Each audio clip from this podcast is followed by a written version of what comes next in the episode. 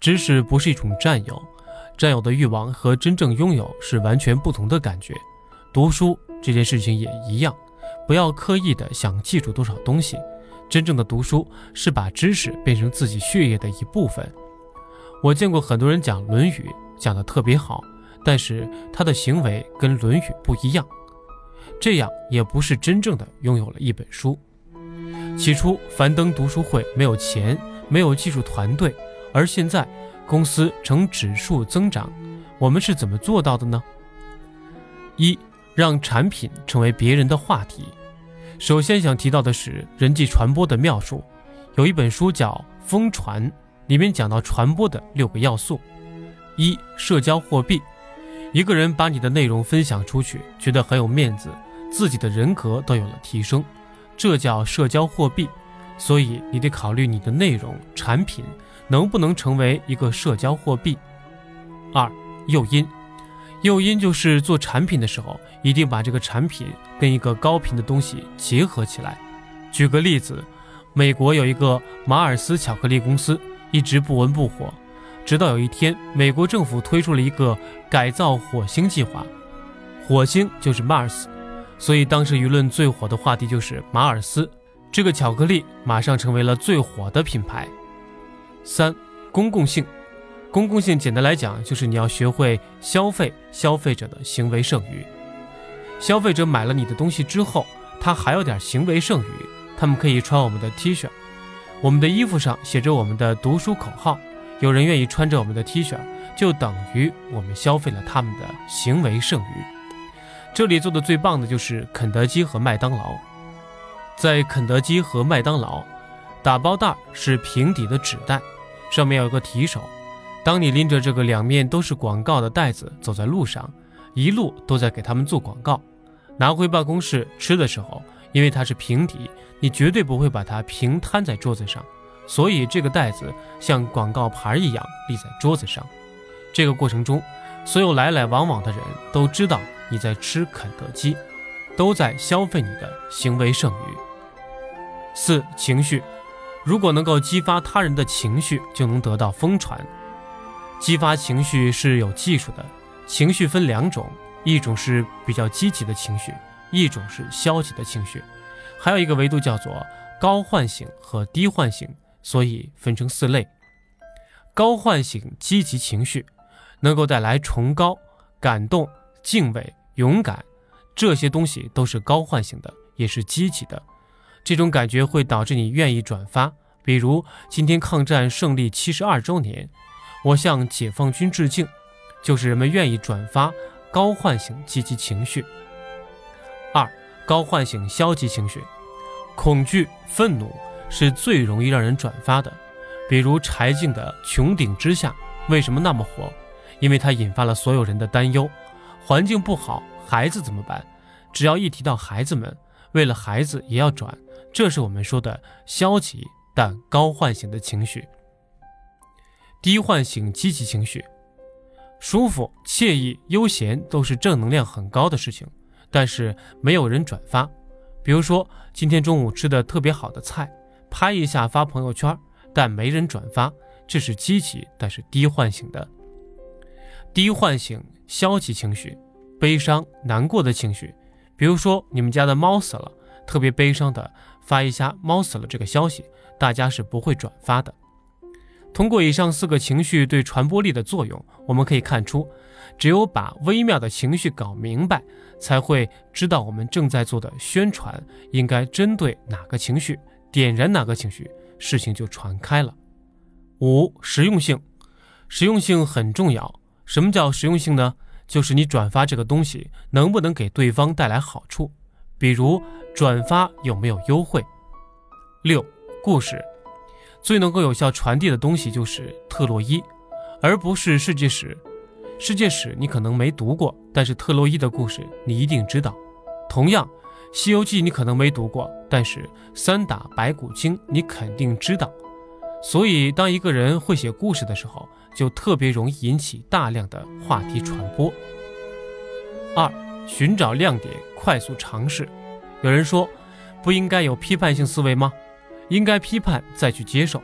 但是如果一个人花了一整天的精力去批判，他其实没有太多时间进步的。进步最好的方法就是快速的尝试，寻找亮点，而不是找缺点。我们很多人特别喜欢找缺点，因为就是我们从小在与父母交往当中不断的被挑毛病，于是爱挑毛病的习惯在自己身体当中被养成了。这是一种投射。想要解决问题，就得回到家庭根源，先把和父母的关系处理好。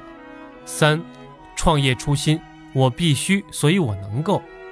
像希特勒这样的暴君，他的原则是我能够，所以我必须；而圣人的原则是我必须，所以我能够。我听过很多传媒圈的朋友说，出来创业不太成功，因为他们说我就会这个或者那个，他们的能力范围就在这儿，还能做什么呢？他们总想做自己能力范围内的事情，这不是创业的心态。创业的心态应该是我要决定一个问题。好多人找我推荐书，并且会来记书名，这能看出很多人喜欢记书名的，但其实大多数情况下是都没有读的。有些人还买了这本推荐的书，就是不读，理由种种，比如没时间、读不懂，甚至还有说买来送人的。后来我发现这是一个社会问题，中国人使劲的推阅读，推来推去都是推销量，销量再高，不真正阅读是没有用的。这个社会问题如果能够解决，那就厉害了。知道要解决什么问题，就可以上路了。当然，我要为目标而努力，还要拉人进来一起解决问题。就像唐僧取经，不能等孙悟空来了再取，一定是不管怎么样要先上路。这就是圣人的做法，我必须做到，所以我能够。四，创业脚踏两只船。有人说。创业的时候会感到疑惑，到底应该孤注一掷、义无反顾，还是应该脚踩两只船，前后犹豫？有一本书叫做《离经叛道》，做了一个深入的研究，研究为什么很多创业会成功。后来发现，比尔·盖茨、乔布斯、扎克伯格，他们有一个非常重要的特点，就是脚踏两只船，差不多就是能拿下这个订单我就做。拿不下订单，我就继续读哈佛。如果要分析原因，大概就是：第一，优秀的企业家不是善于冒险的人，善于冒险的人都是赌博者；优秀的企业家是善于控制风险的人。二，人只有在觉得安全的时候，才敢于做突破性的创新。我为什么敢于做读书会这么冒险的事情呢？因为我输了也无所谓。如果读书没做起来，还可以照样的教书。还能讲课挣钱，所以我敢做这种颠覆性的尝试。五，着眼于一个时期的关键要务。哈佛商业学院最受欢迎的领导课一书中有个特别重要的观念：一个团队要想做出成绩，最重要的是着眼于每个时期的关键要务。很多创业者在创业三五年之后，甚至十年之后，发现自己还围绕小问题团团转。原因就是没有着眼于关键的要务，老板什么都盯，老板希望完美，老板见到员工的时候总是说这个不行那个不行，有特别多不行的点，所以员工一见到你就晕头转向，觉得又完了。举个例子，刚开始做公众号时，我认为产品需要通过人际传播，因为没有钱打广告，当时想要具有人际传播功能，就要把二维码传播的系统做出来。我希望能够认出这个二维码是谁，并且能够把钱分给那个传播的人。刚开始做 APP 的时候，到处都是骂声，很多人说太难用了，总是闪退，很糟糕，连按键都找不着。所有人都希望跟我的团队讲一声，能不能把这个按钮换掉，能不能把逻辑梳理一下。我就是能够忍得住，去见团队的时候，永远不提那些投诉，就谈一些事情。我说。二维码做出来了吗？还要多久？所以我们的技术人员觉得老板的意思非常清楚，就是先把二维码做出来，不管骂声。我就蒙头把二维码做好了，这就是关键要务。老板想要挑自己产品的毛病是挑不完的，但是如果不着眼于关键要务，员工无法从老板的意思里了解到此时最关键要做的是什么。二维码做出来之后，我就说。那么现在想办法让大家把 APP 搞得更容易一点，每次就一个事情，两个礼拜之内就把事情做好了，每天在不断的进步。我们创业到现在，在大概三年的时间里，每年的增长率都是百分之一千。